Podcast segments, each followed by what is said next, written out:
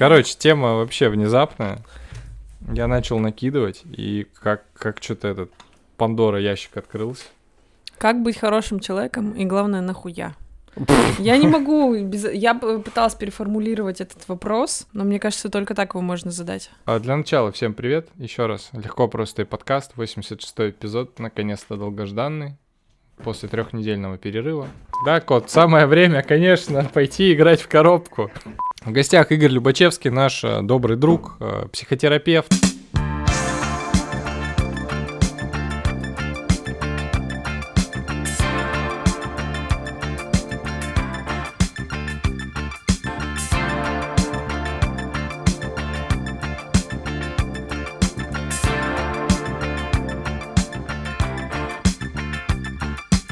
Тема, короче, Поль предложила тему, и я э, подумал, что это вообще классная тема, потому что вот эти, эти все хорошие люди непонятные меня все время преследуют. И если ты, ты дебашир, да, Поль? Я дебашир, да. Понятно. Тогда я, я тихий бунтарь и дебашир. Тогда я буду с позиции хорошего человека. Вот, не знаю. Которому сложно быть хорошим, тем не менее. Это как? Ну, тебя же это волнует и угнетает слегонца. Нет? Я даже еще не начал, а ты уже, ты уже впереди. Я просто чувствую мне, это. Мне интересно, э, как, э, какую, кто Игорь вообще? Какая есть еще, еще... Есть ли какая-то еще концепция у этого? Да, а ты думаешь, ты такой, типа, а я психотерапевт, я вам сейчас все я поясню. Нет, просто здесь важно понять, что вы подразумеваете под словом хороший человек или добрый человек. Да, потому что, ну, это знаешь, как с э, эпизодом 2014 года, когда появились вежливые люди. Uh-huh. Ну, как бы все вкладывают совершенно разный смысл в это понятие. Вот. И поэтому я думаю, что мы сегодня будем с разных точек зрения. Я, есть же и философская сторона у этого. Есть а. эволюционная сторона у этого, есть психологическая, есть там да, психиатрическая, есть там социальная и так далее. И есть еще культуральная, потому что в современном мире, ну, не знаю, там какой-то психология зла, она, ну, тоже видоизменилась. И я расскажу просто... про прикольный случай из-за этого. У меня прям складывается а, ощущение последнее время, что мы живем в эру, как сказать, хорошей токсичности или токсичной хорошести. Ну, то есть прям супер давящей какой-то осознанной осознанности, когда э, не можешь иметь альтернативную точку зрения относительно правой какой-то э, выбранной линии партии. Я сейчас имею в виду не линию партии «Единая Россия» как раз-таки, а наоборот, там, феминизм, гуманизм, экологизм, толерантность э, и все такое. Хороший, ответственный человек, гражданин, семенин, э, как там, хороший человек должен иметь э, полноценную, ну, вести полно, полноценную жизнь как-то. И вот это все очень на тебя давит. Но при том это какая-то не то чтобы идеальность, а вот именно хорошесть. Сейчас это, я тогда со своей точки зрения еще скажу, что я про себя думал, потому что я себя все время считал хорошим человеком, меня это как бы, ну, в какой-то момент стало бесить, наверное. Я с самого детства хотел быть хорошим, и я в это вкладывал э, удобность, удобство. Ну, то есть, если я буду подстраиваться под э, то, что мне говорят взрослые люди, у которых есть какой-то авторитет, и которые каким-то образом могут управлять моей жизнью, родители, там родственники, там еще кто-то, то я лучше подстроюсь, потому что даже если это мне не нравится, в конечном счете все равно же для, для моего блага, и мне от этого будет хорошо, потому что я научусь чему-то новому, они взрослые люди лучше знают. А, что там у меня еще было сейчас? Мне, в принципе, комфортно, а, я учусь новому, вот главное не проявляю никакой агрессии, вы главное скажите как надо, а я подстроюсь. Вот я жил как-то вот, для меня хорошее это было вот с этой точки зрения. Вот, пока, ну не пока, ну не знаю, ну то есть Поля говорит о хорошести как э, требованиях общества, социальных да. требованиях, в которых ты оказываешься зажат. А ты говоришь о том, что хорошесть это про удобство и это про протест против общества, которое заставляет тебя зажиматься. Ну, вообще, это очень похоже на невроз, ребят. То, что вы рассказываете, это про невроз. Ну, не, это, это не про то, что в смысле вы невроз, это про то, что вы рассказываете именно о тех переживаниях, и я э, на них тоже очень там падок, а, когда, например, там тебе 30 лет, и ты попадаешь в самый главный кризис своей жизни, называется кризис идентичности. Когда то представление о мире, которое внушали тебе твои родители и общество, в том числе и общество, типа каким ты должен быть, что ты там должен делать, сколько ты должен там иметь там денег, а, машин, там, я не знаю, там, каким ты должен быть с мамой, с папой, с бабушкой, с тетей, с тетей Валей из пятого подъезда, там, с Людмилой Ивановной, там, из бухгалтерии. Когда тебе все это внушали, ты, ну, как бы какое-то время жил и этим пользовался, как некоторыми установками, не задаваясь вопросом, почему я должен так делать. Ну, типа, ну, как бы так принято было. История, история про это. И когда человеку ну, там наступает какой-то период взросления эмоционального, уже настоящего взрослого, не вот этого подросткового там бунта, когда люди говорят, ты не мой отец, там, или ты лох, ты плохой отец и так далее. А когда реально там человек уже обнаруживает, что те вещи, которые он знал о мире, ему не нравятся. Ну, типа, какого хрена я должен там, не знаю, там, рожать детей, когда все рожают? Какого хрена я должен прыгать с крыши, когда все прыгают? Какого хрена я должен там поддерживать какую-то философию мейнстримную, если все ее поддерживают? И на уровне внутренних переживаний, то есть на уровне психики, это все-таки про кризис обнаружения себя настоящего. То есть, когда я через этот, ну, некоторый бунт, через эту неконформность, через этот протест против общественного давления могу обрести себя. И это классно. То есть это про, про то, что против чудовищного зла должно быть чудовищное добро. Ну, когда ты борешься Опять с таки чудовищное добро звучит чудовищно. Да, да, да, да, да. Ну, то есть это когда ты борешься не, ну, не с самими общественными институтами, а с навязанными ими и семьей убеждениями, которые стали частью твоей кожи а кожа как бы уже, ну, как бы меняется, и надо с себя, с нее, с себя ее сдирать. У кого-то это получается, ну, мирно, например, такой мирный воин получается, который там прожил этот кризис, говорит, ну, вы хотите детей? Я не хочу. Типа, вы любите там, не знаю, там, не знаю, там, любите религию? Я не люблю. Это ваше мнение, это мое. Ну, как бы мы друг друга не трогаем. А кто-то переживает это очень бурно, потому что, ну, как бы для него это та правда, которую пытаются у него отнять. И тогда это поход за добром, он напоминает очень злой поход, нарушение социальных норм, там, протестов против общественных институтов и так далее. То есть это вот, если про вот эту штуку, которая показывает нам взрослого человека, зажатого современной культурой и борящегося за обнаружение себя реального, и средством этой борьбы выбирающего, ну там, не знаю, войну против социально навязанных установок, то это прям классная тема про психологию. Но есть и другая часть у этого ну, социокультурный контекст. Мы ехали с женой однажды, и у нас завязался разговор про... А, она рассказывает, господи, башка болит. Я говорю, ну ты всегда была метеочувствительная. Она говорит, а ты метеочувствительная, метеобесчувственная тварь. Не можешь никак насколько, понять, насколько я метеочувствительная. И я взбесился, и она взбесилась, и мы поругались, потому что ну, в нашем мире принято считать, например, вот если вот про социокультурный контекст, доброты или злости от того, каким ты должен быть. В нашем мире принято было долгое время считать, что метеочувствительность – это какая-то херня про слабаков. Ну, типа, потому что метеобесчувственные люди, ну, типа, они не парятся из-за магнитных бурь. А вот эти вот непонятные люди, метеочувствительные, вот эти вот, которых принято считать снежинками, ну, то есть слишком хрупкими, в нашем мире принято было считать, ну, что вот эта расстановка сил, она правильная. А когда люди на- начали, ну, как бы говорить, слушайте, ну, мы все разные, ты, ну, как бы метеобесчувственная скотина, а я метеочувствительная, тоже скотина. Вот. Поэтому уважай то, что я метеочувствительный.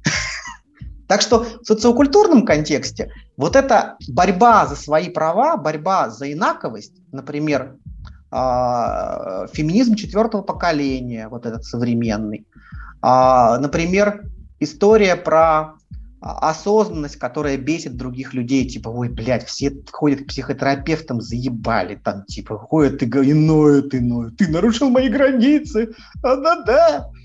Вот эта штука, она является, ну, своего рода нормальным течением культуры, в котором тебя ставят перед тем, что ты все время обесцениваешь. И тебя заставляют это уважать. Это дико бесит добрых людей, которых заставляют уважать чужие ценности. Потому что все, что они делали, они это не уважали. Вот такая штука. Есть вот этот контекст. Если ты эту тему затронул, вот про то, э, что меня как бы бесит. Что тебя?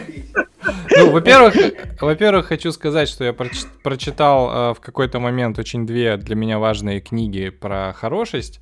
Первая называется «Хватит быть хорошим» Тамада Ансимбура, это французский терапевт.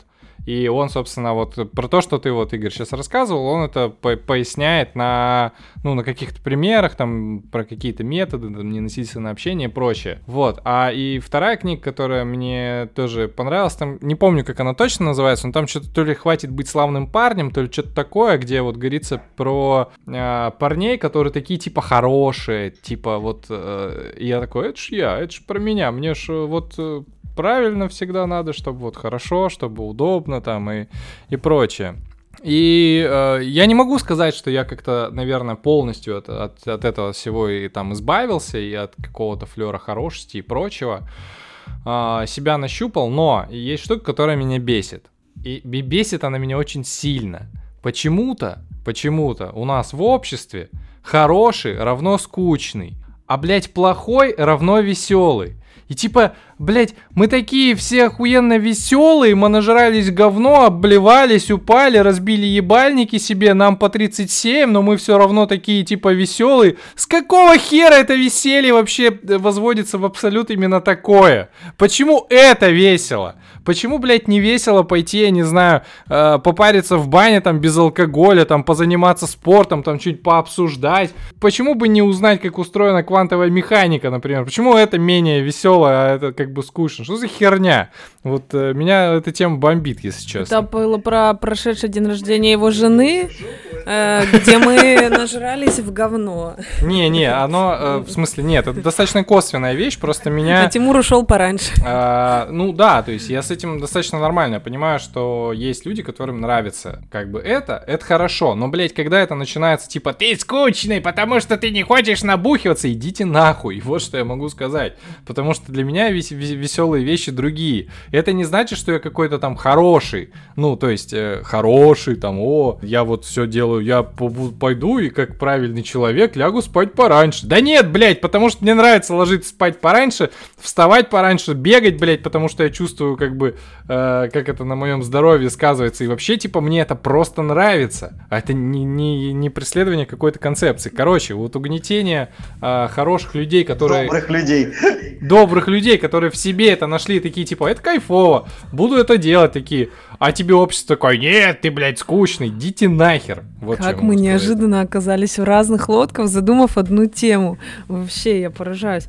Тимур, ну я, в смысле, восхищаюсь, э, и это супер круто тем, как ты умеешь посылать людей нахер, когда ты хочешь делать то, что ты хочешь делать, типа пойти в баню или спать пораньше, а не такой, ну ладно, я согласен с вами еще выпить, это супер. Но мне просто странно, почему это тебя так закусывает, ну ты не хочешь и не идешь, а ты такой прям завелся. Ну, то есть что-то надо доказать. И вообще мне хотелось бы тебя обрадовать той новостью, что время нас, дебаширов и панков, оно прошло. Это нас ущемляют и не одобряют, а вас, осознанных э, трезвых банщиков, как раз-таки превозносят, и это вообще-то вы от нас требуете там вот этого Я всего. Я ничего ни от кого не требую, кстати. Ну, Света бы с тобой не согласилась. Ну, это нет, ну это же, типа, это же уже выходит за рамки обсуждения какого-то консенсуса в обществе, это скорее, ну, наши какие-то там взаимоотношения, но это нормально, и я тем более, ну, не собираюсь никого переделывать там под себя и такой, нет, все, теперь, теперь, Света, мы с этого дня скучные, все, мы ложимся спать в 10 утра, встаем, идем на пробежку, занимаемся йогой. Нет. Сказал ложиться спать в 10 утра, это весело. Э, в 10 вечера, да. У вас как будто получается интересный разговор про то, что одно не должно... А, то есть, что одно мешает другому. Есть период в жизни, я здесь поддержу Полю, например, в той части, что время панков проходит. Это правда. Есть период в жизни подросткового мира, когда протест против того, что принято, а, является неотъемлемой частью изучения не только границ этого мира, в смысле попробовать мир на вкус, на цвет, на запах, там, ну, а, и, например, для, для подросткового возраста эти понятия, как, а, ну, не знаю, скука и спонтанность, они почему-то всегда рядом. То есть там без скуки не будет спонтанности. То есть только победив скучных людей, назвав, назвав их скучными, ты можешь почувствовать идеальное удовольствие от того, что ты спонтанный. Например, для этого периода это правда существует как часть взаимодополняющая. То есть такие э, э, мир из двух полярностей состоит. Ну для, ну, для взрослых, мне кажется, каждый выбирает там какую-то свою меру ну, ценности в том, что он делает. я здесь, ну, скорее скажу, что для меня, например, там, доброта или там хорошесть это, ну, ну, я не знаю, как, я, как по Канту, то есть появление внутреннего какого-то морального, не знаю, там, ориентира, то есть того стержня, который управляет твоим выбором.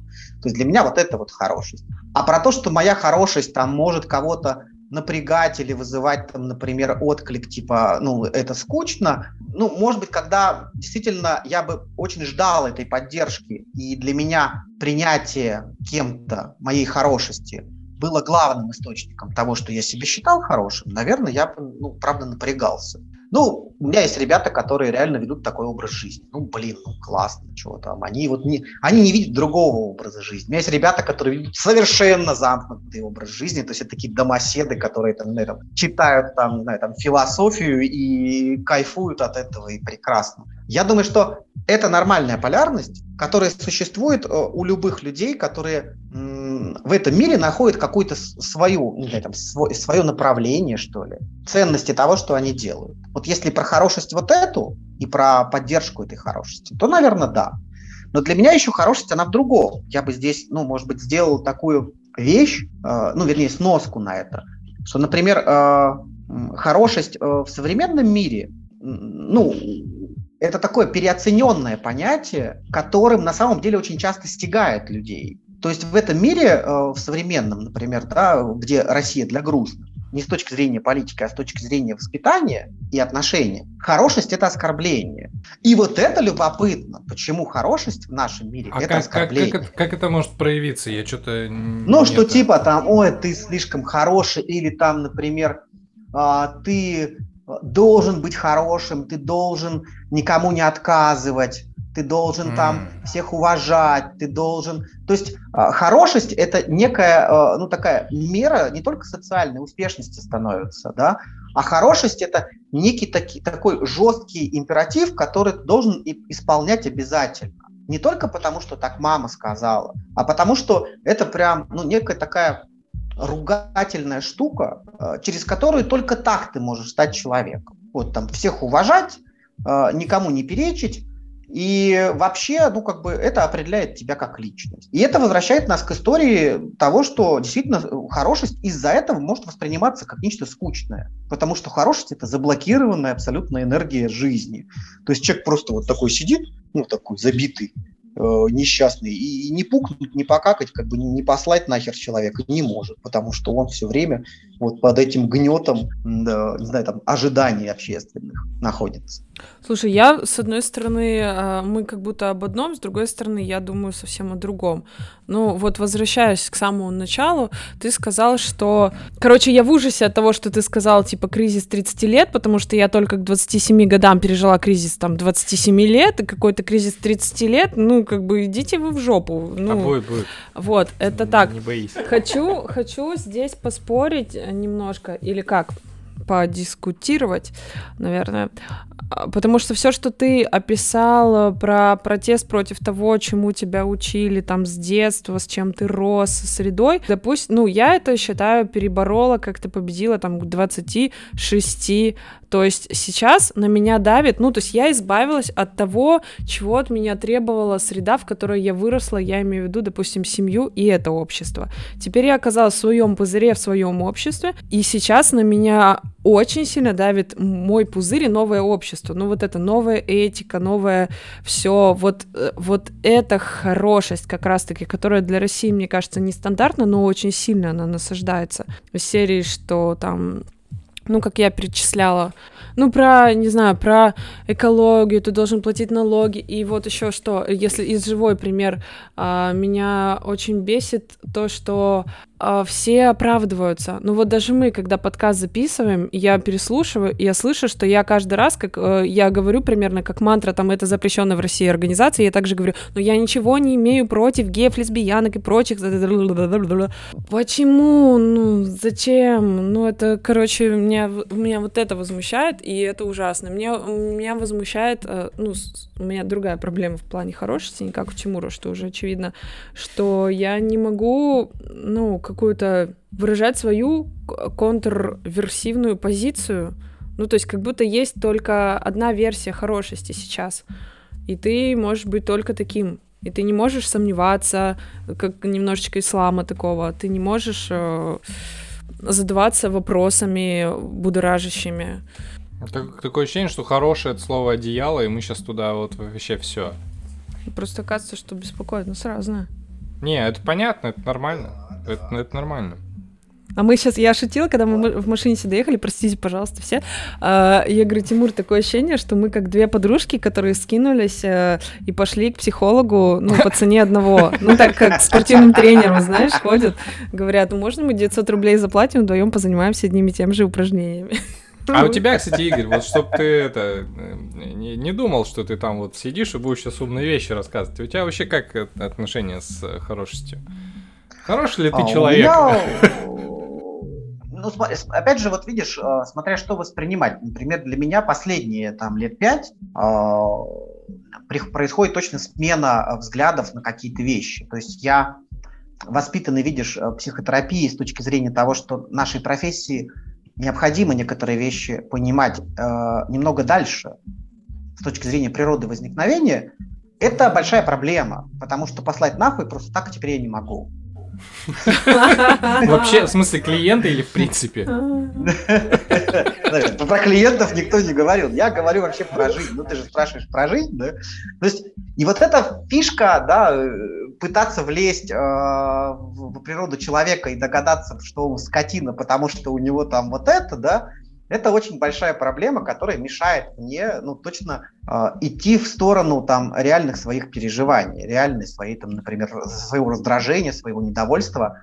И в этом месте, э, ну, такой некоторый конфликт с хорошестью, он точно есть, потому что есть же позиция психолога, и ее надо, ну, каким-то образом отключить, да, там, либо не отключить, да, но она тоже влияет на какое-то мое поведение.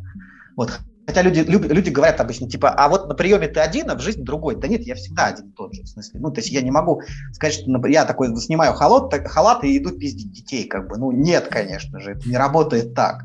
Вот. Но то, как это влияет на то, что иногда это мешает и порой не позволяет э, высказывать какого-то прямого отношения, это точно. А, Второе ограничение, я, например, не могу э, Э, из-за своей профессии, например, высказывать какую-то э, однозначную точку зрения на некоторые э, политические события и общественные события. То есть это, ну, как бы запрещено этикой. И в этом смысле, ну, тоже это накладывает определенный отпечаток. Говори, ты начал. Испытывал ли ты на себе вот такую манипуляцию, когда ты что-то начинаешь на эмоциях вдруг, и тебе такие, а что, ты ж психолог, что это, что это начинается? Да, каждый раз. Серьезно? Это, бля, самая бесячая хрень. То есть, когда тебя пытаются, ну, там, тебе пытаются э, одеть такой халатик, да, который в головах людей касается там психологов. И я прям бешусь каждый раз от этого. Думаю, ты суки. Пусть для вас я не буду тем самым психологом, а зато я при этом буду достаточно душевно здоров. Поэтому, если говорить про меня лично, да, меня раздражает э, стереотипизация хорошести. Ну, что если ты хороший, то, то ты должен быть хорошим во всем. Хотя mm-hmm, это полная да, хуйня вот абсолютно. Это, эта штука бесит. Да, да. Меня раздражает, э, ну, какая-то, знаете, э, э, сакрализация хорошести. Это когда, ну, например, э, ЛГБТ это прям, э, ну, такая вот э, очень считается темой какой-то такой э, чрезмерно, ну, там, перенасыщенной дискриминации, и это правда. Но там дохуя своих других проблем, помимо дискриминации. Ну и мудаки когда везде про... водятся. Да, да, когда там про мигрантов говорят, что это бедные несчастные люди, ну там, блядь, отбитых тоже достаточно, ребят. О, когда, например, это тоже да, так. Э, когда, например, профи... ну то есть когда вот, вот меня меня напрягает сакрализация, то есть некое, знаете, выделение О, одного аминь, полюса. Аминь да, когда вот эта, блядь, хорошесть, она э, запрещает тебе теперь, ну, как бы задаваться вопросом. Даже сомневаться, хотя, даже, даже смотреть да, даже туда. Ты... О... И это на самом деле тоже, как бы, мне кажется, психологическая штука, просто она раздута, ну, как бы, современным трендом, и он хороший тренд, и, и он неплохой. И это сейчас я не извиняющийся тон включаю, он правда хороший. Записать вот это вот, записать обязательно. Но, но при этом, при всем, вот эта сакрализация, она действительно на каком-то уровне включает самоцензуру. И внутри, когда ты это обнаруживаешь, да, вот это, наверное, стрём вообще. Такая самоцензура своей хорошести, что теперь сказать, маме с ребенком нельзя, что ты ебаная шалава, например, да, потому что ну, это мама с ребенком, и все. То есть, а у нее там не, есть некий бронежилет в виде ребенка. Почему, например, в ВК появилось такое обратное движение, как «я ж мать», да? То есть культура всегда создает контркультуру. Существует движение феминизма, усиливается движение против феминизма. Это вполне естественный культурный процесс. Я еще, знаешь, что чувствую? Что вот со всеми вот этими святыми движениями очень, э, ну, как бы распространяется такое лицемерие. Лицемерие, страх, оправдание, вот, вот, вот это все. То есть из-за отсутствия возможности уважающему человеку, который хочет быть уважаемым в обществе и вообще воспринимаемым, сказать что-то иное, поспорить. Ну, ты сейчас говоришь о, о публичном пространстве о публичном пространстве. То есть это касается того, как повлияла новая этика на публичных личностей. Да даже в разговоре в компании, ну и то это сложно иногда. Ну это реже, потому что там степень принятия больше, и там общественного толка, такого широкого, общественного резонанса там такого нету.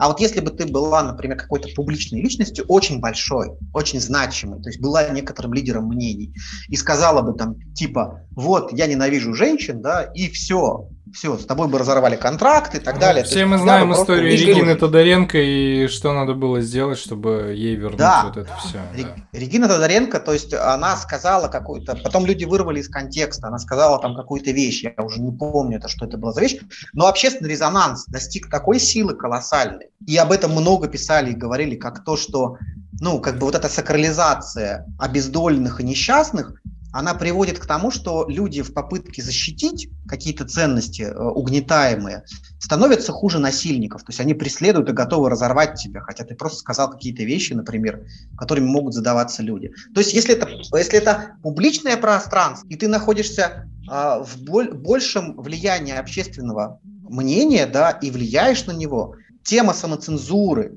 она намного выше. Тема сакрализации хорошего отношения, тема полного принятия, порой даже лицемерного, это некая дань уважения современному тренду. Типа у нас принято теперь не ругать кого-то, да, или у нас принято теперь там э, БЛМ, например, да, или у нас принято, ну то есть когда ты находишься в публичном пространстве, это правда достаточно опасно. И люди, которые могут... Я тебе хочу сказать, что я даже если в чате подруг напишу что-то такое, меня выгонят оттуда. А. Или создадут новый чат. Без тебя, и там будут тебя осуждать и поливать грязью. Ну, за это я их не буду порицать. Это была шутка.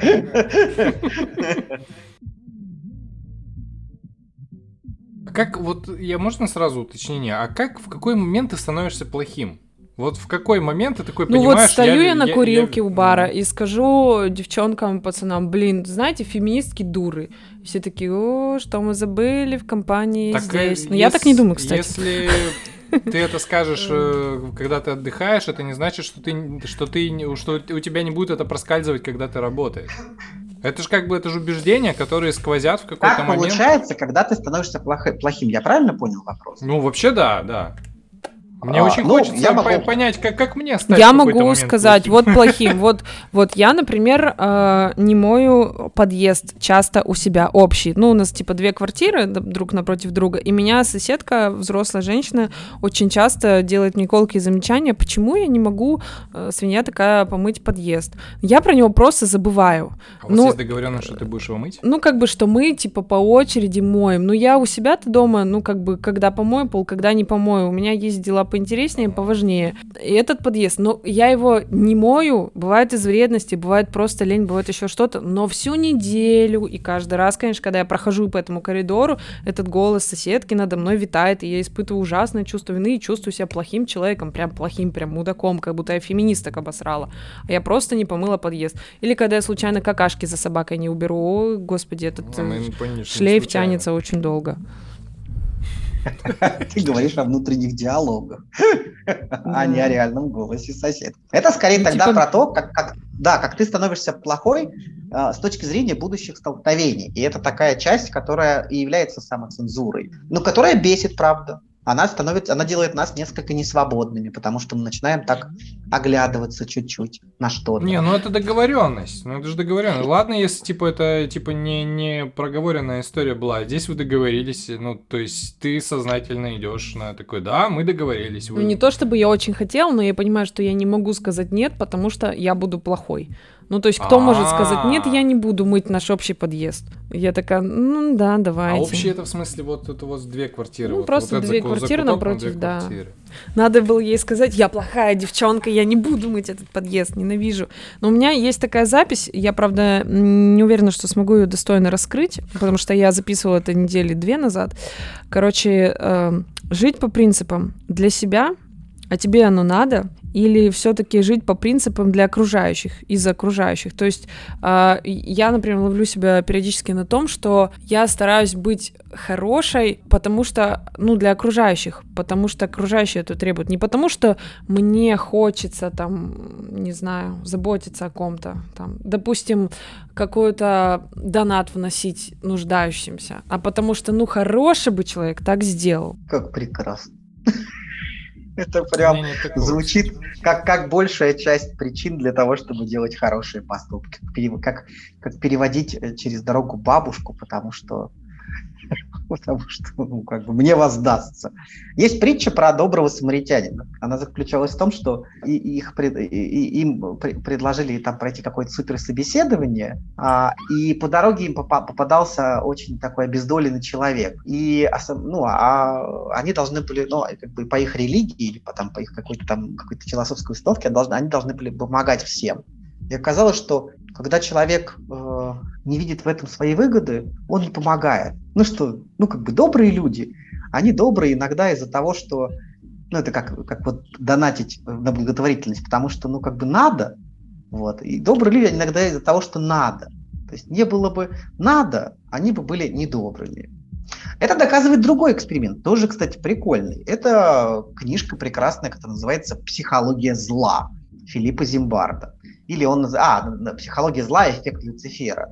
Он рассматривал а, историю вот, насилия. Прости, я, я, я влезу, просто э, вот эксперимент Зимбарда вообще как бы откритиковали недавно, ну, кризис социальной психологии, вот это все, это еще актуально, вот э, то, что в книге у него написано? Эксперимент Филиппа Зимбарда является чудесным, завершающим великую историю социальной психологии, потому что, к сожалению, больше социальная психология ну, пока не, не сильно-то, в общем-то, развивается. Но последняя его книжка я рекомендую, кстати, почитать. Она про ну, то, расскажите что, теперь, какой только... эксперимент для вот нас всех. Эксперимент про остальных. то, что как, как только люди сталкиваются с тем, что они не они, как только они дегуманизированы, они перестают быть добрыми и хорошими. Он заключался в очень простой вещи. Он попросил две группы студентов разбиться на... Слушайте, это же вроде группу... как фейк, я знаю, знаю, знаю.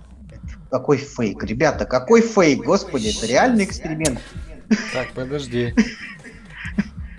Реальный эксперимент. Две группы студентов разделили на заключенных и надзирателей. Построили реальную тюрьму в, э, да, на, да. На, на цокольном этаже университета. Эксперимент я читал критику. Я читал критику. В 2019 году вышла большая критика, где оказалось, что часть людей, которые вели себя как мудаки в виде э, надзирателей, они либо им давали задание так, так себя вести, то есть это несознательная история была. Там... Конечно, конечно. Но прикол-то вот в чем. Так. Даже если эта критика была, прикол-то вот в чем. Когда они опрашивали пациентов после почти 10 лет исследования этого проведенного, оказалось, что это очень сильно повлияло на них. Uh-huh. И когда люди, ну, как бы, когда люди э, были дегуманизированы, им было легче это делать. Uh-huh. Суть, суть этого эксперимента заключается в том, что как, как только люди дегуманизируют других людей, как только нет в этом их личного ну, участия, их личной личности, как только они немножечко анонимны становятся, там и открывается доступ к злу.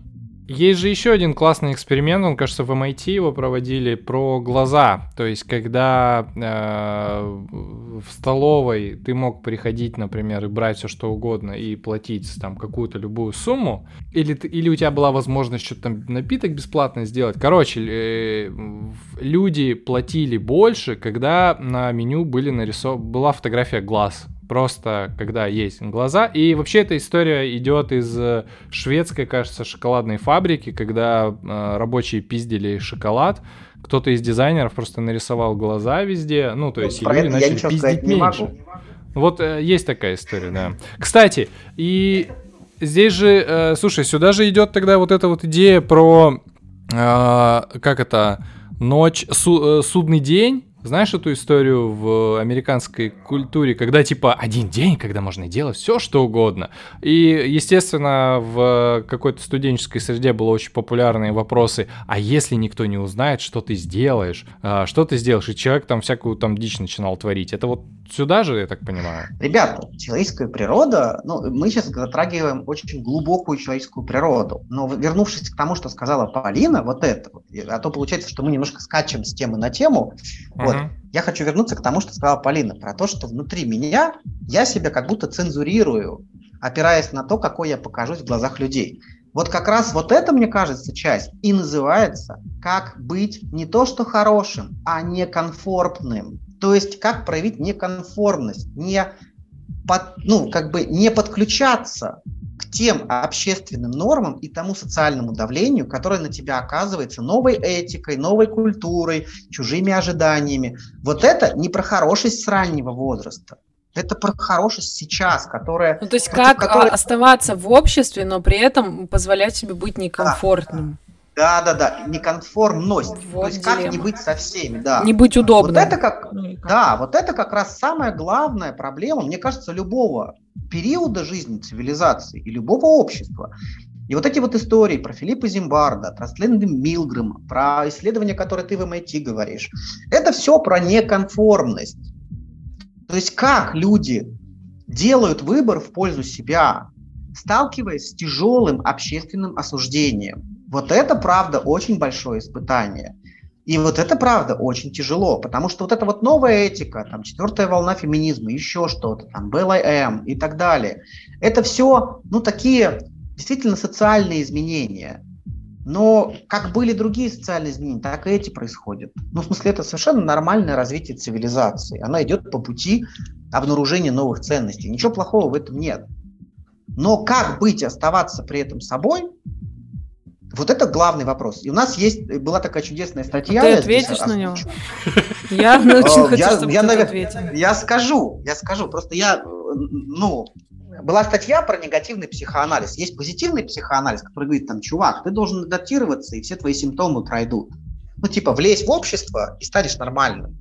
Негативный психоанализ говорит, что общество дно, если ты будешь пытаться влезать, ты еще больше заболеешь. Учись выдерживать то, что общество является дном, и тебе придется против него бороться. Ну так вот, короче, и вопрос, как, остав... как выдерживать неконформность, здесь, мне кажется, ответ, ну, а его простого-то в принципе нет, потому что над этим бьются огромное количество философов, социологов и так далее, и культурологов в том числе. Но единственный примерный ответ звучит так. Тяжело показывать инаковость в тех вопросах, которые считаются сакрализированными, то есть которые считаются реально сакральными тяжело показывать реальное отношение к тому, что принято в обществе нормально. Например, у нас не принято осуждать кого-то. И очень сложно тогда осуждать. То есть это реальный вызов, который ты делаешь э, прежде всего по отношению к себе. Как с той самой тетей, ну там вот этой, которой ты борешься внутри своей головы за право не мыть подъезд. Потому что Борьба ты не хочешь... Да, борьба Полины, да, с этой тетенькой. Mm-hmm. То есть вот это выбор, который мы делаем, и это самый тяжелый моральный выбор. Вообще-то, в принципе, это вся наша жизнь. Это выбор, который ты делаешь в пользу того, выбираешь ли ты себя или ты выбираешь общество. Знаешь, принципе, еще сюда на, вот... На этом основано взросление. Сюда еще про выбор. А, интересную мысль услышала про эгоизм, а, ну, про то, что эгоизм — это здорово и круто, потому что человек, который проявляет своеобразный эгоизм и заботится о себе, он знает, э, ну, что, то, есть человек, который знает, что такое и как заботиться о себе, он скорее сможет понять, э, э, ну, другого человека, что ему тоже нужно позаботиться о себе и еще, э, как бы, ну, короче, сделать себе что-то приятное, допустим, сделать что-то для себя. А человек, который думает только о том, что ему все должны, Потому что он всегда приносит себя в жертву? Да, он будет считать, что все должны ему приносить... Это, кстати, интересная штука, потому что одна из центральных мыслей вот книги «Хватит быть хорошим» Тамады Ансимбура как раз звучит в том, что а, как будто бы у нас у всех есть дихотомия. Либо мы выбираем себя, либо мы выбираем кого-то. Но типа можно же как бы и то, и то, как говорится. Можно найти какие-то варианты, когда ты и себя не обманешь, и, в общем, то плохо не сделаешь. Я хотела продолжить мысль Тимура просто другими словами. Я часто думаю о том, что я должна уважать права других людей, но при этом как мне уважать права других людей и не ущемлять себя, свои права. Вот в чем вопрос. Прекрасный вопрос. Ты думаешь, я отвечу на него? Ну, по крайней мере, порассуждаешь. Зависит от ситуации, конечно. Нет, нет, я думаю, что это ключевой вопрос вообще не только психотерапии, это ключевой вопрос реальной э, общественной жизни. Это не просто вопрос психотерапии типа невротиков. Типа невротики, они такие, выбирают других, не выбирают себя, всю жизнь, блядь, страдают и умирают там в муках попытки найти свою собственную уверенность. Это реальный вопрос, как ты живешь в обществе. Реальный вопрос, как ты можешь идти против общественных норм. Реальный вопрос, как ты, э, уваж... ну, как, как ты выдерживаешь эту границу между общественным и личным как ты делаешь выбор. И это, мне кажется, здесь нет ответа, как это правильно сделать. Здесь есть ответ, с чем ты боишься столкнуться. Ну, с чем ты боишься реально столкнуться, и выдержишь ли это ты столкновение, да, и готова ли ты с этим что-то делать. Готова ли ты, например, готов ли я, например, а, прийти сказать своему отцу, что он там а, козлина там такая-то, такая-то, и столкнуться с отвержением. Готов ли я это сделать, да? И когда я буду к этому готов? Готов ли я сказать там, при своих друзьях, что я там а, не поддерживаю, там, не знаю, там какую-то общественную мораль, и готов ли я там при этом принять, что они в какой-то слушай, момент могут... а можно разобрать конкретный пример? Я сегодня являюсь Тимуром и говорю, слушай... Давай, давай с бабулькой, которая требует от тебя убираться нет, в подъезде. Нет, другой, другой. Девушка азиатской внешности.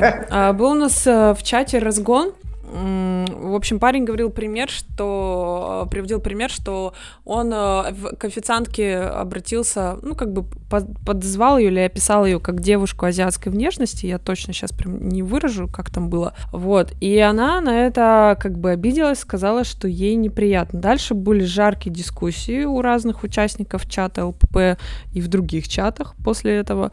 А, вот. Ну, у меня здесь контрпозиция, как, как обычно, видимо. Почему? Ну, то есть нужно обижаться на то, что ты азиатской внешности. Я не, разби... не обижаюсь на то, что я русской внешности, азиатская внешность прекрасна, русская внешность прекрасна. И главный вопрос, а насколько нам нужно думать о обиженных людях? Ну, то есть мы же, ну, то есть можно было бы объяснить это так. У нее, возможно, у нее есть травма, а ты об этом не подумал и задал ей такой некорректный вопрос.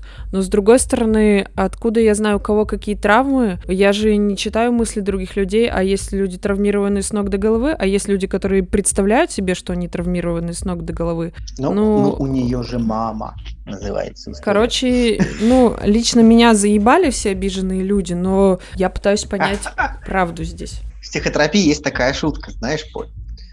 Тот, кто плачет первый, тот и, тот и прав. Ага. Есть такое, я знаю. Ну, кто первый обидится, да, тот, тот, тот и да, прав. В семье то, кто, кто первый обидится, тот и прав априори. И это не только невротическая часть, это еще реально социальная часть. То есть у нас в современном мире принята индульгенция у обиженных. Ой, кто, ну, прав тот, кто обиделся. И как будто бы, если он обиделся, то это определяет реальную ошибку другого человека. И на этот счет огромное количество историй есть. То есть она права, то, что она обиделась на эту фразу «азиатская внешность». И как будто типа, бы, основываясь ли... на этом, мы можем предположить, что она права, что ее затронули эти слова, а мужчина был неправ, сказав, сказав эту фразу. Но прикол заключается вот в чем. Очень часто в общественном сознании возникает перекос. То есть теперь это его проблема, и он должен что-то с ней сделать. Вот это, вот это пиздец. Классный, вот это, наверное, всех фильм. раздражает. Потому что именно благодаря вот этому перескоку, что если я обиделась, то я права, и теперь это твоя проблема, и ты должен организовать для меня то, чтобы поскольку я права, я имею право требовать уважения к себе, и только на этом основании ты будешь извиняться, вот это то, что раздражает всех. Это и называется нежелание быть хорошим. Это то, с чего мы начали сегодня наш сегодняшний разговор. Индульгенция у обиженных. Есть тут и один... Как, кстати, а... И как с этим да. поступить? Подожди, я скажу. И как с этим поступить? Ну, например, ты можешь поступить, ну, как бы двумя путями. Первый, ты можешь реально там, ты можешь реально пойти в сторону социальных требований и сказать, ой, блядь, я ж не знала, типа, что это оказывается плохое слово. Ребята, простите, не имело ничего плохого. И тоже это будет, в принципе, нормально. Либо ты можешь сказать, блядь, а почему я должна заботиться о том, что для меня не является, ну, по большей части, ну, как бы нарушающим пространство словом, но почему-то задевает других людей. Почему я должна заботиться об их чувствах? Это как история одного из э, европейских вузов, где э, там, не знаю, на паре было сказано какое-то слово, которое расстроило 500 студентов сразу. Ага, Одно да, слово преподавателя. И он говорит, ну с какого хуя я должен извиняться за это? Это нормальное слово. Типа, то, что они все пообижились, это, ну, блин, это, это почему, ну, почему, почему я должен менять теперь свою какую-то, ну, какую-то реальную правду только потому, что люди обиделись. И есть даже там скетч еще... английский про Было это, так... про то, что дважды два это 22 что не дважды 2 4, не 2 плюс 2 4, а дважды 2 это 22, потому что мальчик, который сказал 22, сильно обиделся, что он не прав. Как мы можем поменять математику ради обиженных людей? Как мы можем поменять факты и слова ради обиженных людей? Это большой вопрос. Но подождите, ну если, например, в обществе, например, говорить слово пидор, это так себе, потому что, ну, все пришли к тому, что, типа, это слово как бы оскорбительное и прочее. И ты такой, мне плевать. Ну, это же тоже странно. Да, так, тогда это, ну, я не об этом сейчас говорю. Я ага. говорю о том, что есть какие-то вещи, которые стали, например, культуральной нормой, и стало, ну, например, слово пидор произносить, ну, э, это уже, ну, как бы не камильфо совершенно. Ага. Ну, даже уже жирное говорит совершенно... не камильфо уже. Да, да, ну там, или там жирный, например, да, это вообще становится не камильфо, потому что меняется культура и меняется там, ну, отношение к этому. Я говорю о других вещах, о том, что есть какие-то новые термины, но, ну, не зря же появилось слово «новая этика», которые люди никак, блядь, не могут перестроиться. Для них это пока ничего не значит. Для них пока жизнь черных важна, ничего не значит, особенно в России. Игорь, ну я не, не я не ну, понимаю. Непонятно, я... ни, ни хера вот это. Ничего не понятно, вот вот... непонятно, ничего. Я не понимаю, ну то есть в смысле наоборот, я понимаю, что там м, говорить пидор или жирное я не буду, это, ну как бы, скорее всего, всех ранит, я предполагаю, что всех ранит. Но должна ли я на этом основании бояться говорить все остальные слова, которые я еще не знаю, насколько модны и популярны, типа там девушка азиатской внешности, вошли они в перечень обидных или нет? Мне кажется, это уже не вопрос. То есть, когда это Есть вот ли к чему я пришла? обидных слов? Дайте это? мне, Вообще есть. Вообще вы сейчас шутите, но у журнала «Такие дела» есть словарь, который называется «Мы так теперь не говорим», где, где можно посмотреть. Ну, мне, если честно, кажется, некоторые вещи немножко натянутыми, но может быть, потому что я не в контексте. Вот. Я думаю, что это как раз попытка, э, ну, как бы не просто договориться и лицемерно позиционировать, что мы теперь современные и модные. Это попытка выбрать удобную форму для отношения к меняющемуся миру и меняющимся границам понятий. Вот и все. Что появился словарь, что ты говоришь, как мне вот понять, да, какие слова я могу произносить или нет. То есть это наша форма, современная, адаптации к формированию новой этики. Это одна часть. И тогда ты можешь правда спрашивать, ребята, если я скажу слово жопа, это кого-то обидит?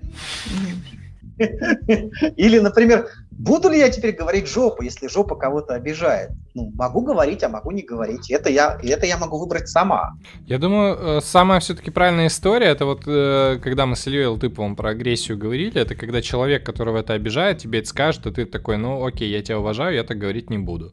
Наверное, ну это нормальная коммуникация. Ну, это, это как раз про договориться. То есть да. выбрать форму, это равно договориться. Это то, что ты говоришь, что мы можем договориться, и я могу понять, что в этом тебя задевает, и тогда мы можем это использовать совсем по-другому. И это про диалог, в котором моя неконформность или некое социальное осуждение каких-то определенных слов, действий может быть в отношениях переработано. А если там диалога нет, например, и мне транслируют, что люди обижаются, делай так, то это вызывает у нормальных людей протест, о котором говорит Поля. Что uh-huh. меня, блядь, бесит. Почему я это должна, если обижаетесь вы? То есть в диалоге это можно сделать. Для этого, в общем-то, он и придумал. Ты в отношениях с человеком, ты можешь говорить, слушай, ну, например, я знаю, что там ты там у тебя была там какая-то травма, да, и теперь, например, к тебе нельзя приближаться близко. Там я могу это уважать, и мы можем договориться о расстоянии. Но я не знаю в автобусе, у кого была травма, и я могу, ну, как бы напороться на обиду человека. Да? Ну, то есть это вообще будет непонятно. Я не вправе обслуживать чужие границы. Люди Это обслуживать правда. должны свои границы даже в отношении своих травм, обид и некоторых контекстов, понятий. Это же твои границы. Вот и все. Повзрасти, повзрослейте, блядь. Вопрос, ну, нет, смотрите. это не, про, не повзрослейте. Это скорее про то, как это закручивается в обществе, что а, почему люди бесятся-то? Это закручивается в обществе по принципу пассивной агрессии. То есть, если я обиделась, то это виноват ты автоматически. Угу. Я не могу обидеться на то, что, ну там, для меня это слово болезненно. Я могу обидеться, что ты его специально сказал обидеть меня. То есть вот эта вот пассивно-агрессивная форма передачи новых ценностей, она и раздражает общество. Что это должен кто-то обслужить. Что не я должна это обслужить, свои права, свои чувства, свои границы. Ох, Тимоша пришел. Котик залез. Ничего себе, он а огромный. Должен... Да, да, да, это только один из наших. А кто-то должен... И это дико бесит, прям дико. Вот если пример привести, почему я так много говорю сегодня о групповой психотерапии, потому что на группе это очень часто заметно. То есть группа это все-таки слепок общества. И на группе это выглядит следующим образом. Например, одна женщина такая обиделась, и все принялись уговаривать э, женщину, которая обидела ее, ну ты извинись. А она такая сидит и молчит, и помирает. И все говорят, ты извинись, как ты могла, как ты могла. А та, которая обиделась, она сидит, молчит и помирает. При этом сама ничего не делает. И вот здесь возникает вопрос, а как ты будешь обслуживать свою сейчас обиду, э, дорогая? Ты в жизни также будешь ее обслуживать? То есть другие должны обслуживать твои чувства. Вот это вызывает, правда, дикий протест. Вот это вот про попытку создать мир, где обидчи, а, обиженные сакрализированы. То есть они такие святые. Кто первым заплакал, тот и прав.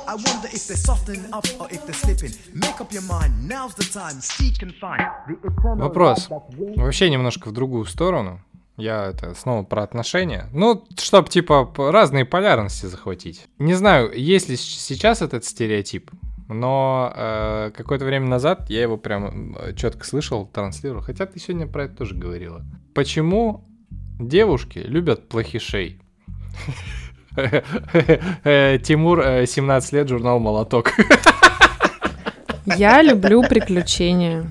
Я люблю плохо. Я люблю приключения, я люблю, когда весело. Игорь, вот, если видите? помнит мои истории про мужа, то знает, что я... Слушайте, ну, есть э, нормальная тенденция к спонтанности. Ну, раз уж ты такой задаешь вопрос. Есть нормальная тенденция к спонтанности, что люди любят, ну, как бы эмоции. Если человек эмоциональный, ну, с ним, правда, прикольно, потому что можно даже резать лук, блин, круто. Ну, с шуточками, с прибауточками, со всякими там эмоциональными вставками, да, то есть с ним, как бы, с эмоциональным человеком, как бы, любое действие, оно переживается не как плохиша, как, ну, как не, некий человек, с которым, правда, есть контакт, и это, это наполняет. А есть другая тема, называется расщепление, когда у человека внутри, например, в силу там травмы, в силу воспитания – вот эта спонтанная часть, она заблокирована запретами, давлением, насилием. И тогда человек, видя других спонтанных людей, он с ними начинает идентифицироваться. И поэтому у такой доброй, красивой девочки обязательно есть э, муж-психопат. Ну, я бы сказала, что мы стоим друг друга, но...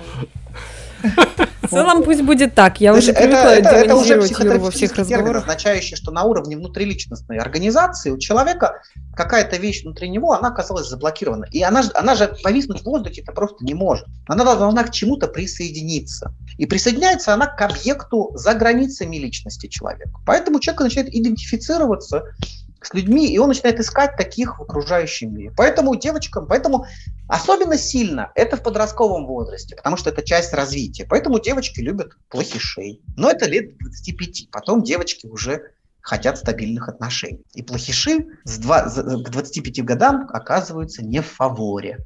Иногда вот. умирают. Ну, как бы риск благородное дело. Удачи всем плохишам. Что я еще могу сказать?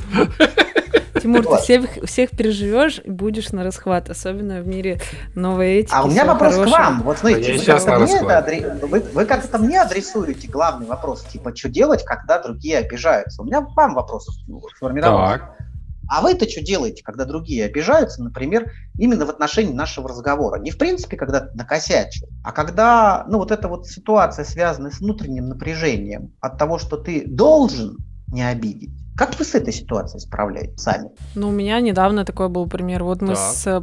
Я уже рассказывала, да, что мы поругались с подругой как раз-таки на тему вообще какую-то глупую, э, типа, споры про Россию и Америку, девушку азиатской внешности. Потому и что что? Россия! Следует ли мужчинам ходить в спортзал или, или нет? Как я на это отреагировала? я сказала, что наши отношения мне дороже типа споров и предложила э, до какого-то момента не обсуждать э, триггерящие нас вопросы, а там оно может быть как-то само разберется, ну и все. При- примерно так. У меня был такой подход. Что-то, по-моему, я сказала, возможно, где-то я не права. Ну и ты тоже. Такой у меня был подход. Вот это, вот это всегда, конечно, бесит, когда человек такой, да, извини, я не прав. Ты такой, ну, блядь, наконец. Он такой, ну и ты тоже. Ты такой, ну, ведь блядь! это же ближе к правде. Но редко такое, что один человек э, не прав.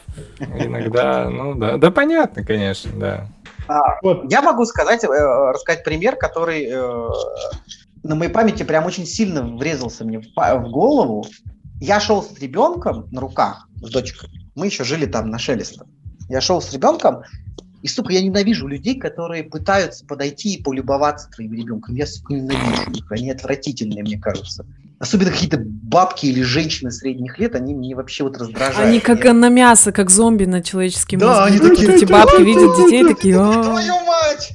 Я, вот это социальный контакт, то есть это тупой социальный контакт, нет вообще отношений. Я иду с ребенком, я вижу, что эта женщина начинает вытягивать руки, и такая, а какая, и не успевает договорить, я хуясь по рукам, говорю, куда ты, блядь, трогаешь моего ребенка?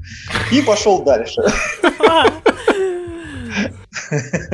Ну, то есть, вот для меня это вот было таким столкновением э, с какими-то социальными правилами, что типа, ну, ты должен быть, ну, нормальным социальным жителем, ты должен, ну, как бы, ну, как бы не проявлять, ну, как бы, ну, это вот э, невежество и агрессивность к людям, которые просто проявляют интерес к тебе. Нельзя да бить старых людей, Игорь.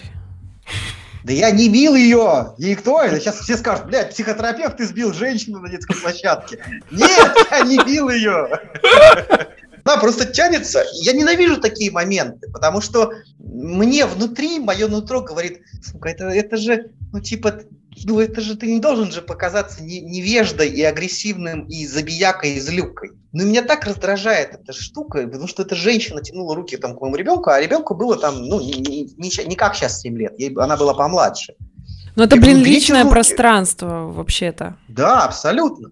И вот это для меня было как раз, ну, тем, как быть плохим. Ну что, иногда приходится реально людям показывать их место и быть плохим Погоди. настолько сильно, что тебя будут потом не любить. Вот здесь опять же отсылочка к э, подкасту с Латыповым будет, где именно про агрессию говорили. Вот э, он, кстати, настаивал на том, что это не равно плохой. Почему? Почему ты это называешь плохим? Ты проявил свою агрессию, ты проявил, ну, ты, ты защитил... Это, это с точки зрения контекста социальной нормы.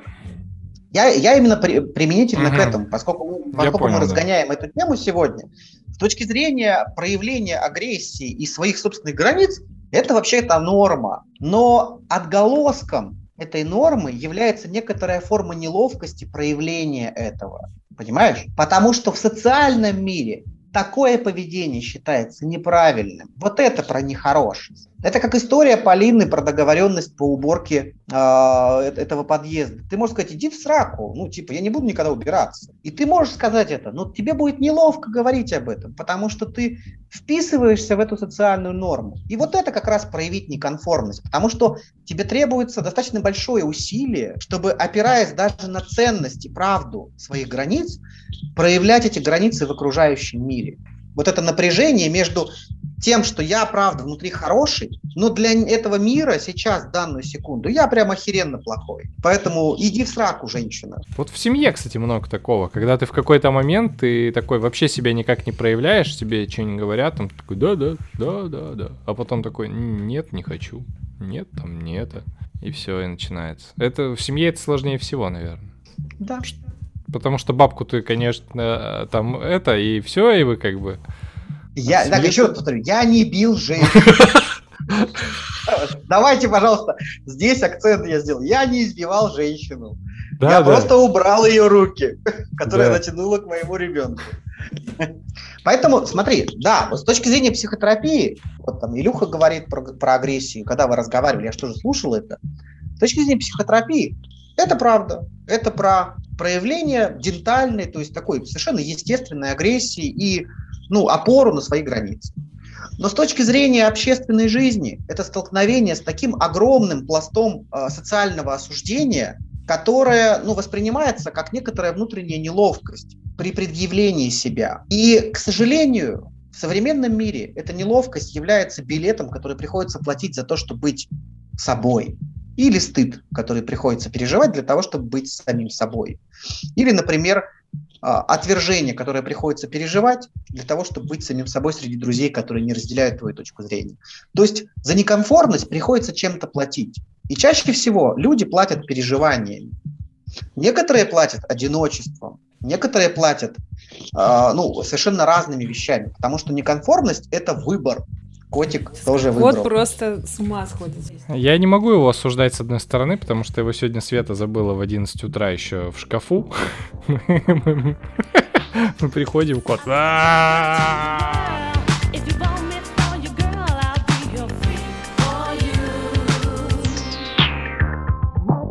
Как дешевле обходиться со своей некомфортностью, ну, некомфортностью?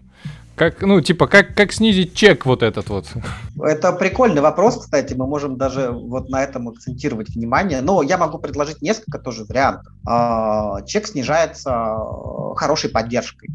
То есть, mm. если ты правда имеешь свою, свое сообщество, да, внутри этого большого не очень дружественного сообщества или очень требовательного или очень стыдящего, то средний чек для каждой интеракции, для каждого взаимодействия он снижается. То есть второе – это хорошая самоподдержка. Это возможность как раз вот э, про начало нашего разговора. Это возможность хорошо э, разделять свои и чужие ожидания и выбирать свои.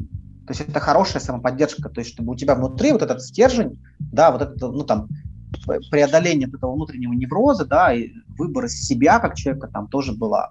Третье, это если, э, правда, нет ни первого, ни второго, то какая-либо группа, например, групповая психотерапия. Потому что на группе, когда люди приходят, они как раз получают вот эту поддержку а, в том, как быть собой. Да, там тоже важная вещь.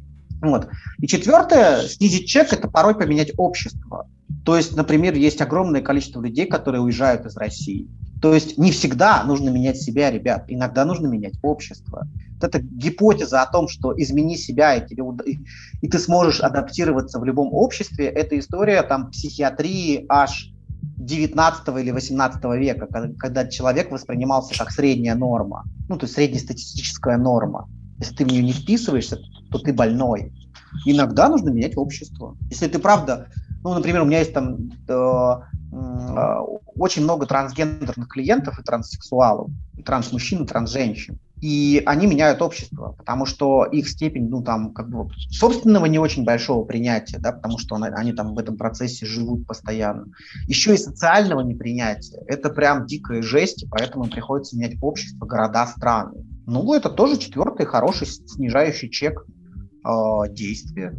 Поля, вот ты как панк, как представитель панков на этом подкасте, у тебя а по второму пункту что есть? Как ты сама поддерживаешь себя? Ну, в первую очередь, конечно, приходит в голову женский чатик. У меня... Ну, это скорее к первому пункту, это поддержка сообщества. А, да? Ну да. да, у меня да, да, да, это своя группа. друзей, и общество. это супер, да, вывозит потому что все такие сразу Ва! сначала такие, ах, она шлюха, а потом уже начинают спрашивать, типа, а что случилось-то? И вот тогда я понимаю, что это, мои друзья, вот это поддержка. Ну, то есть, может, она потом нормальная девчонка, но сначала все меня поддержат.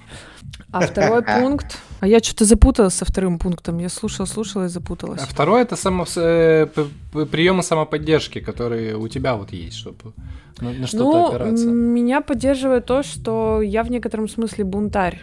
Ну, то есть мне где-то принципиально важно отстоять свою позицию. Ну, хочется заметить, что не по-тупому, а как бы, ну, я думаю, а почему я должна сейчас соглашаться или ущемляться, или чувствовать вину, или сидеть дома, допустим, а не идти куда-то дебоширить.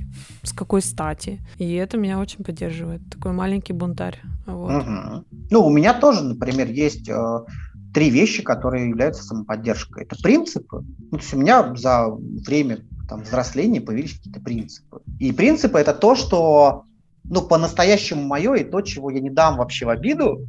И я стараюсь за этим э, чек-лист против гнили. Когда ты, ну, когда, когда ты становишься перед выбором, либо проявить собственную гни, гниль, гниль, да, и там пройти против себя, или все-таки выделить этот принцип и, ну, как бы предъявить его, например.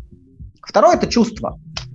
То есть, э, если я чувствую, что что-то не так, то я могу об этом заявлять и могу этим управлять. Например, раньше я, э, когда мне что-то предлагали в магазине, там типа, ну, я такой, ой, неловко, неловко, потом, блядь, почему мне неловко? Идите в сраку, идите в жопу вообще, я не хочу, чтобы вы ко мне подходили, не подходите ко мне.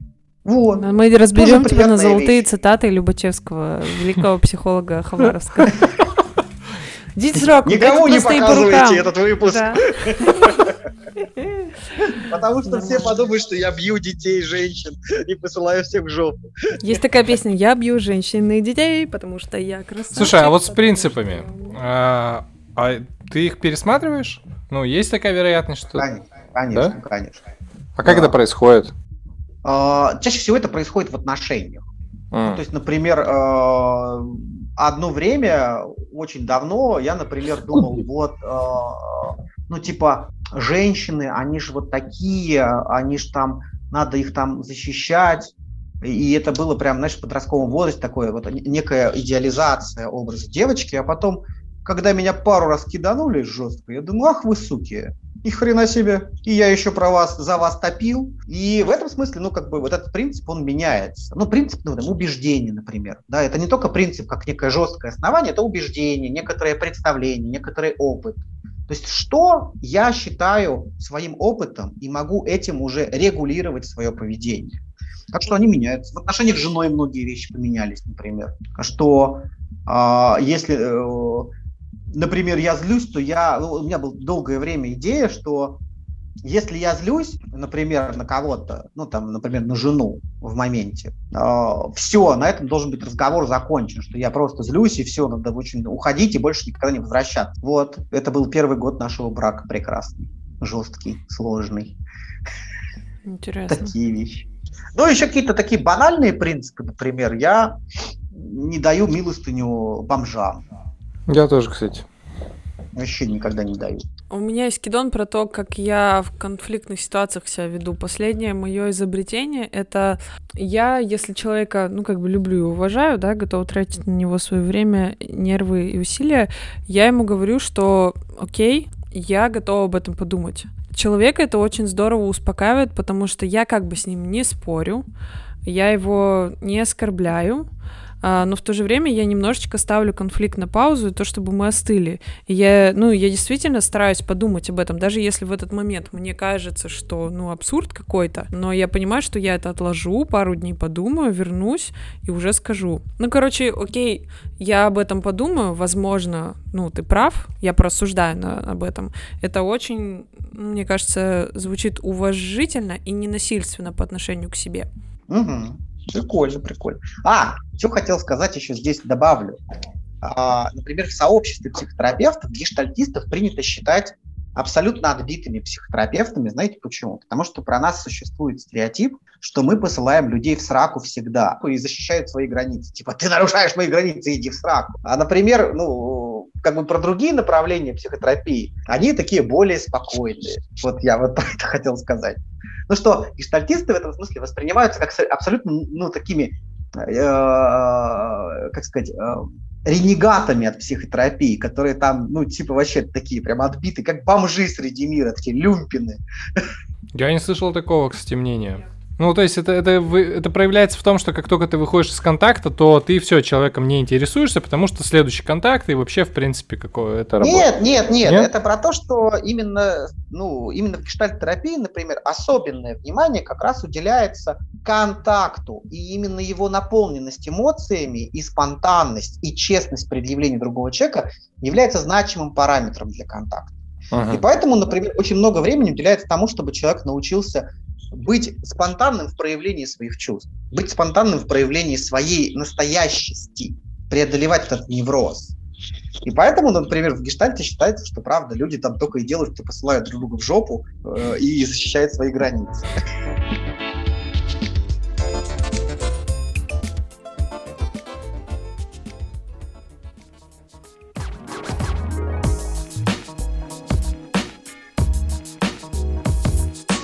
Слышал э, такое мнение, что ты становишься цельной личностью, когда понимаешь, что у тебя есть, э, ну, что ты не только хорош всегда, а ты, ты мудачком ты бываешь, э, ну, конкретно. Когда ты это принимаешь, когда ты это вроде как не куда-то отталкиваешь, ты становишься цельной личностью. Теперь приятно узнать, что я цельная личность. Это, это вообще насколько имеет место? Это прекрасно, и у меня даже есть такая шутка на это, что в каждом человеке минимум 4 килограмма говна. И причем реального. Одновременно? Четыре. Не, четыре много. Ну, я тебе скажу, что как, как человек немножечко знающий, около этого примерно. Сколько? Вешать в граммах, помните такое?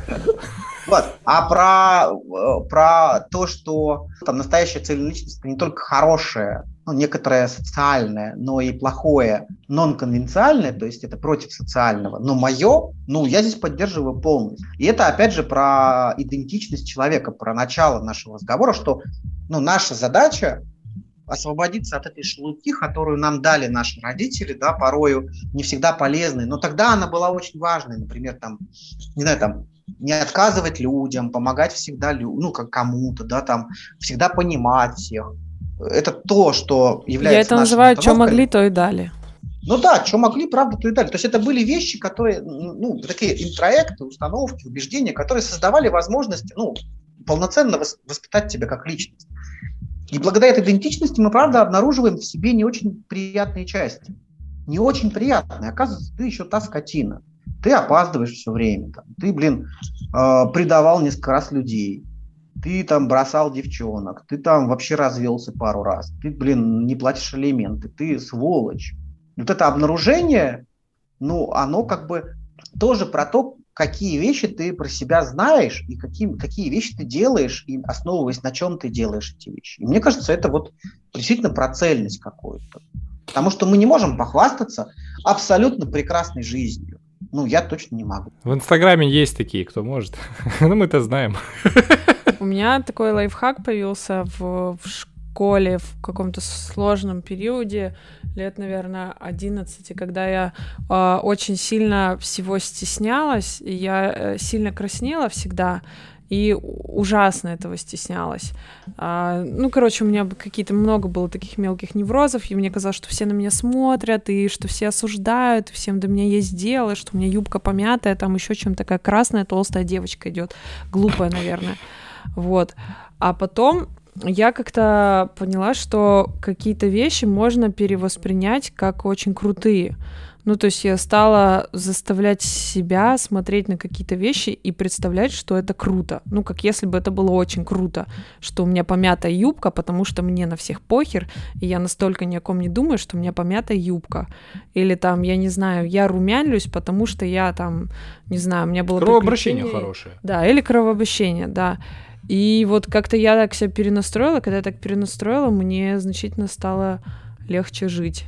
Это же, кстати, вот одна, одно из э, первых открытий психотерапии, которое мне подарило, это то, что у любой штуки, которая меня парит во мне, есть э, хорошая сторона. Я такой, о, действительно, а это мне вот здесь помогало. А моя тревожность вообще классная тема. Буду тревожиться, мне нравится, помогает. Я, я об этом всем подумала, когда ты приводил примеры, типа, ну, ты два раза развелся, и ты чувствуешь себя плохим или что-то такое. Я просто про два раза развелся подумала, какой молодец человек, который вовремя закончил плохие отношения. Там не убил свою жену, а, которого богатый жизненный опыт. Там. Не это как не терпел. Да. Ну да, есть такая шутка про женщину, которая ходила на психотерапию, чтобы идеально выйти замуж. После пятого развода она приходит к своему психотерапевту и говорит, господи, хожу, хожу. Где мой нормальный брак? Он говорит, ну слушай, благодаря этим пяти разводам ты теперь точно понимаешь, в каких отношениях ты стоять не хочешь. Ну, это как да. раз про это. Что у плохих вещей которые с точки зрения, опять же, ну, мы опять же говорим про конфликт между личностью и социумом. Не только про внутренние неврозы, но еще и человека, который в этом контакте с обществом э, этим неврозом расплачивается, понимаете? То есть мы вот внутри, внутри психический взгляд рассматриваем и внешне социальный, что наш невроз порой это расплата за жизнь в обществе. Вот. Да. И ну, в этом смысле, ну, как бы я, я просто хочу здесь сказать. И в, этом, и в этом смысле, ну, как бы возможность обнаружить в себе нечто плохое, которое в социальном плане является плохим, это попытка обнаружить, ну, как, как раз реального себя, который делал этот выбор и который этот выбор делал по каким-то собственным мотивам из каких-то своих побуждений. Не осуждать это, как часто это принято, например, ой, господи, вот знаете, вот есть социальная же аскеза, да, типа, она встречается с женатым, вы что, она шалава, господи, какая ужасная вещь. А женщина приходит на консультацию, она встречается с женатым, и на нее это давит. Или там, вот у них родился ребенок с даунизмом. Ну вот это вот херня, понимаете? То есть вот про, что, про что-то вот такое, что это сложно. Но есть же люди, которые бьют своих жен, пиздят прям. Вот прям пиздят. И они социально осуждаемы, и, и они плохие. И в этом смысле они тоже же как-то живут с этим. Понимаешь? Да. Прикольно, если они, наверное, живут с этим на таком же уровне дискомфорта, как я со своей соседкой, э, для которой я пол не мою. И как это может быть? Ну, я просто представляю, что их это гнетет не больше, чем меня гнетет, э, типа, непомытый пол в коридоре. Или, возможно, меня пол это гнетет слишком сильно. Кстати, тоже хочется извиниться перед некоторыми людьми за вещи, которые я делала. Ну, типа, Но... я недавно шантажировала... Ты это сейчас, сейчас прям хочешь делать? Да, э, чувака, который не заплатил мне денег, и я такая, типа, я публикую информацию о тебе в Инстаграме и все такое. Мне не хотелось этого делать, но мне хотелось ускорить процесс получения денег. А сейчас, ну, как бы я поняла, что он не мудак, а просто реально так получилось. А, просто казалось, что он мудак. Но бывает, оказывается, что так получается. И я вот много раз думала, что хочется ему написать, извиниться за такую херню. Но деньги он отдал быстрее. И мне кажется, здесь мы подошли к очень важной вещи. Это через что ты становишься плохим? Через прощение себя.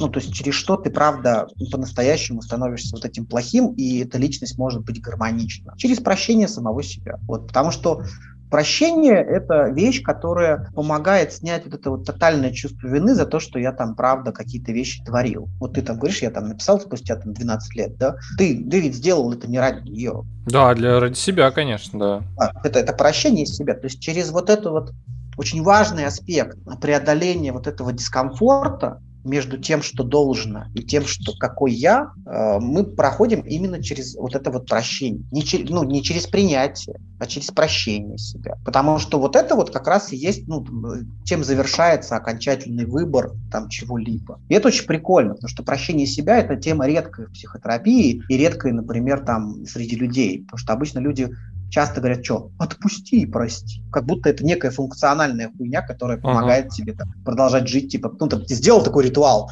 давайте сделаем э, семинар радикальное прощение, давайте вот все сейчас сделаем. Радикальное прощение – это одна из там, а, аспектов психотерапии, я просто как бы утрирую это. Ну, а прощение – это, правда, очень долгий процесс и очень важный аспект через который ты как раз приходишь к себе реально. Принятие не, не работает так хорошо, как прощение. А я только ну, хотела правда, ну, проповедовать. Ну, а как ты себе, подожди, а как ты себе представляешь принятие? Ну, типа, как это должно происходить? Типа, я такой, и чё? Ничего. Нихуя. Я вот, э, ну, просто только сегодня думала, что Принятие классная вещь, и классно, что я, например, умею этим пользоваться, потому что многие люди ходят из, э, ну, банальный пример, страдают из-за того, что, я не знаю, там, ну, есть технооптимисты, есть технопессимисты, но как бы ты уже находишься в настоящем, оно уже происходит и будет происходить. Толку переживать из-за того, что там все идет по пизде, а учитывая, что люди каждые там 10 лет думают, что все идет по пизде, с того, как вот человечество началось, так все и думают, что все идет по пизде. Да, так, может быть, стоит принятие невозможно само по себе. Принятие тоже это процесс, который происходит через прощение себя за то, каким я был и каким я стал. Каким то есть принятие само по себе как аспект, как некая часть лингвистическая фраза, типа «прими как есть», да, оно не работает как лингвистическая фраза, как форма выражения. Потому что ты можешь многократно говорить себе и другим «прими, прими это», но принять мы можем только простив, ну там, погрустив, пережив горевание. А, ну, то есть вот, ну, что-то пережив. То есть вот это прощение, оно как раз является источником гармонии. Как, например, ну, не знаю, там был, был чудесный случай. Почему психотерапия очень похожа на магию? Да? Потому что, согласно концепции психической жизни, те переживания, которые э, в отношениях, которых уже давно нет, существуют в нашей психической реальности. И отпустить мы их можем, не приняв, а простив.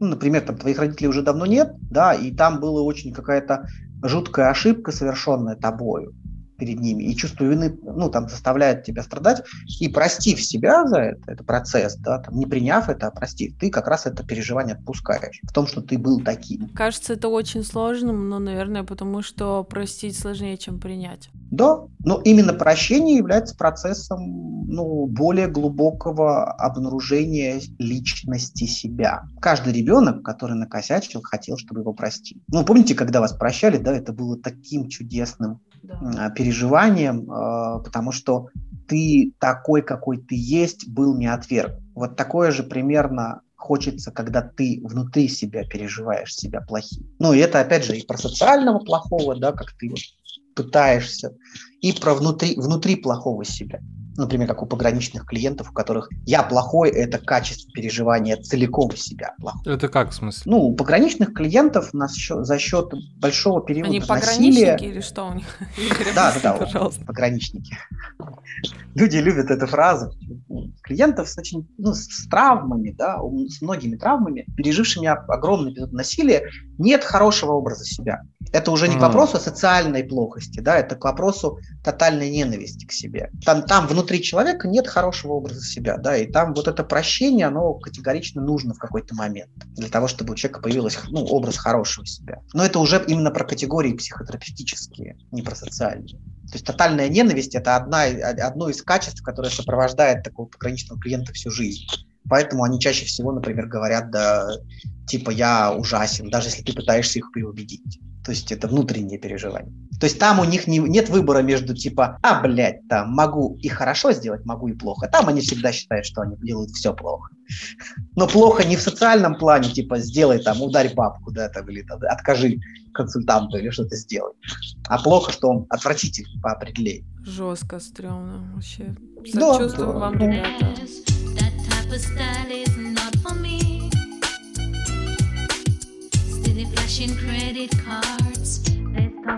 К рекомендациям?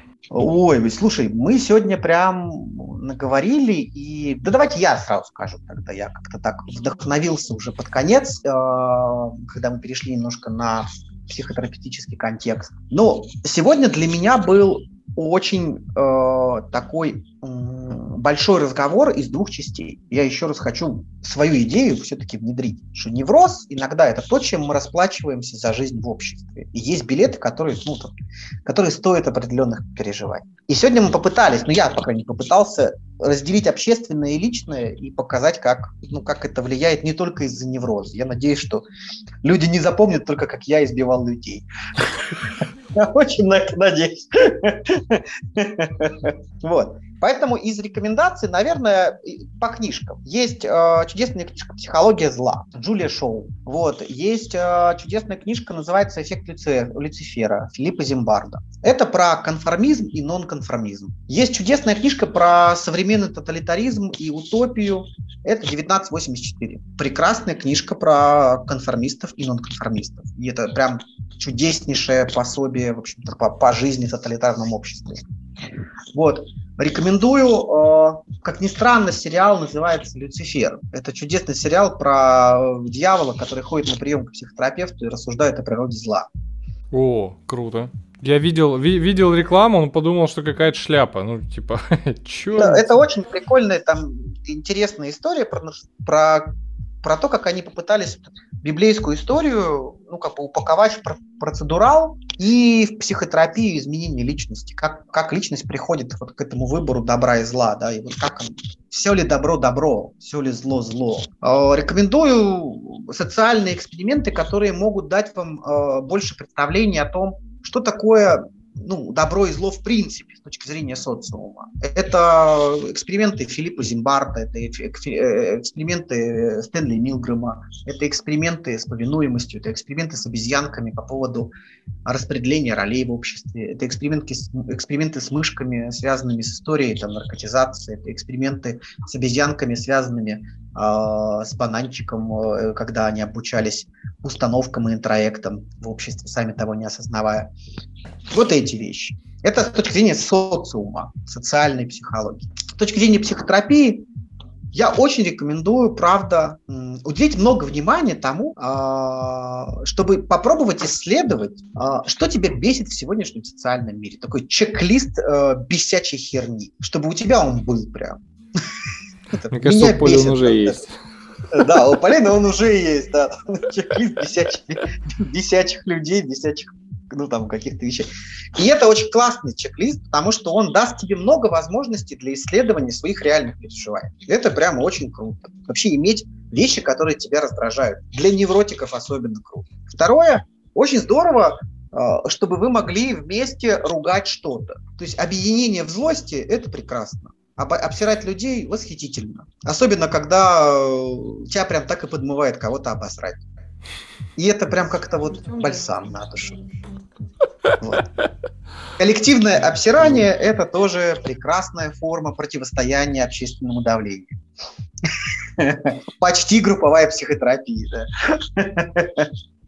Следующее, ну, как бы я могу предложить работы Эриха Фрома и Карн Хорни. Это работы выдающихся там гуманистических психологов, которые писали очень много про современный невроз и про то, как, как происходит так, что общество а, это поддерживает. И как происходит так, что ты внутри себя это тоже поддерживаешь. И, может быть, это, эти, эти работы с точки зрения философии, они тоже заинтересуют, потому что философского в этих работах тоже много. Ну, вот примерно так. Нормально, нормально. Накидал на пару выпусков рекомендаций. Классно. Главное, с ходов. Вообще, да. Че, Поль, у тебя есть что-нибудь? Да, я вот... Э, у меня есть хорошие выпуски подкастов, э, э, либо-либо Карангау с Катей и Андреем Бубицким. Но я не могу найти, как они называются, поэтому порекомендую сериал, который приходит мне в голову. «Сцены супружеской жизни» 2021 года. Просто про много всяких таких э, контртемок, когда нужно принимать друг друга, принимать ситуацию или не нужно принимать друг друга. А, интересно на это посмотреть со стороны. И опять же, этот сериал, он снят уже как бы в новом времени, и там очень много такой повестки хорошей и правильной. Типа так как... это же ремейк. Ну да, ну, ну так он это переработанный? Ремейк. Ну, ну все-таки немножечко да. Вот. А, я, конечно, посоветую книги, которые я называл хватит быть хорошим Тамада Ансимбура и вот что-то там хватит быть славным парнем, кажется. Ну, я точнее ссылку, при, когда буду прикреплять, название точнее сделаю. Ну, не могу, короче, не позлорадствовать. Ты в самом начале, Игорь, говорил про метеозависимость. Метеозависимые и метеобесчувственные твари. Да.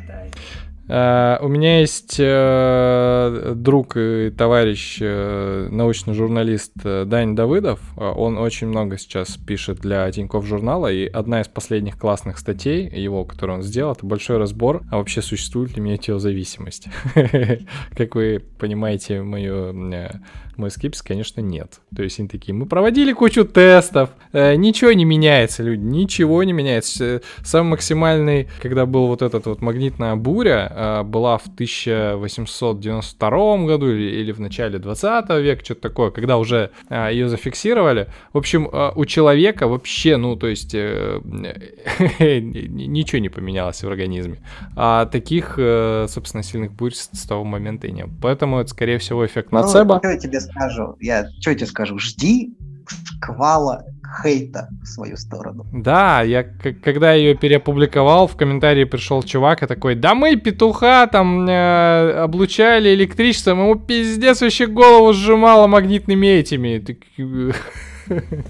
Да, так что возможно, конечно, возможно, наука всего не знает. Ну что, э, да, это был очередной очень классный и глубокий э, эпизод, где меня даже побомбило немножечко. Конечно, больше всего открытий я сделаю на этапе монтажа, когда это все буду переслушивать. Вот. Мне очень понравилось. Игорь очень классный.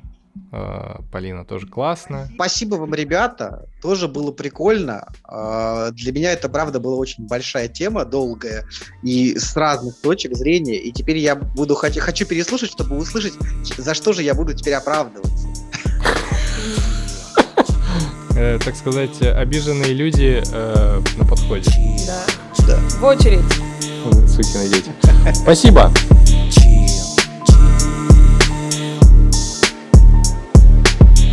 Проза, но не нужна суета. Мы с друзьями рубимся в приставку с ночи до утра. Нас так раскачал этот плейлист Не перестаю двигать головой джиз Ха, Соревнования в гляделке. Кто кого переиграет, узнать я хотел бы. Потом заруба в текен, ребята играют бодро. Подгорел, станцую как Эдди Гордо Чил пати на хате, это так клево Клевое дело, отложи свои айфоны. Предлагаю бартер, истории на тельчик Меняешься, ждем пока рассказы нам нашепчешь. Историю веселую расскажет наш друг. Тугити, тугити, тук, кто там? Там наш друг. Открываю дверь, вижу врача там. Куртка на полу, все мои джиз up house down Chill, chill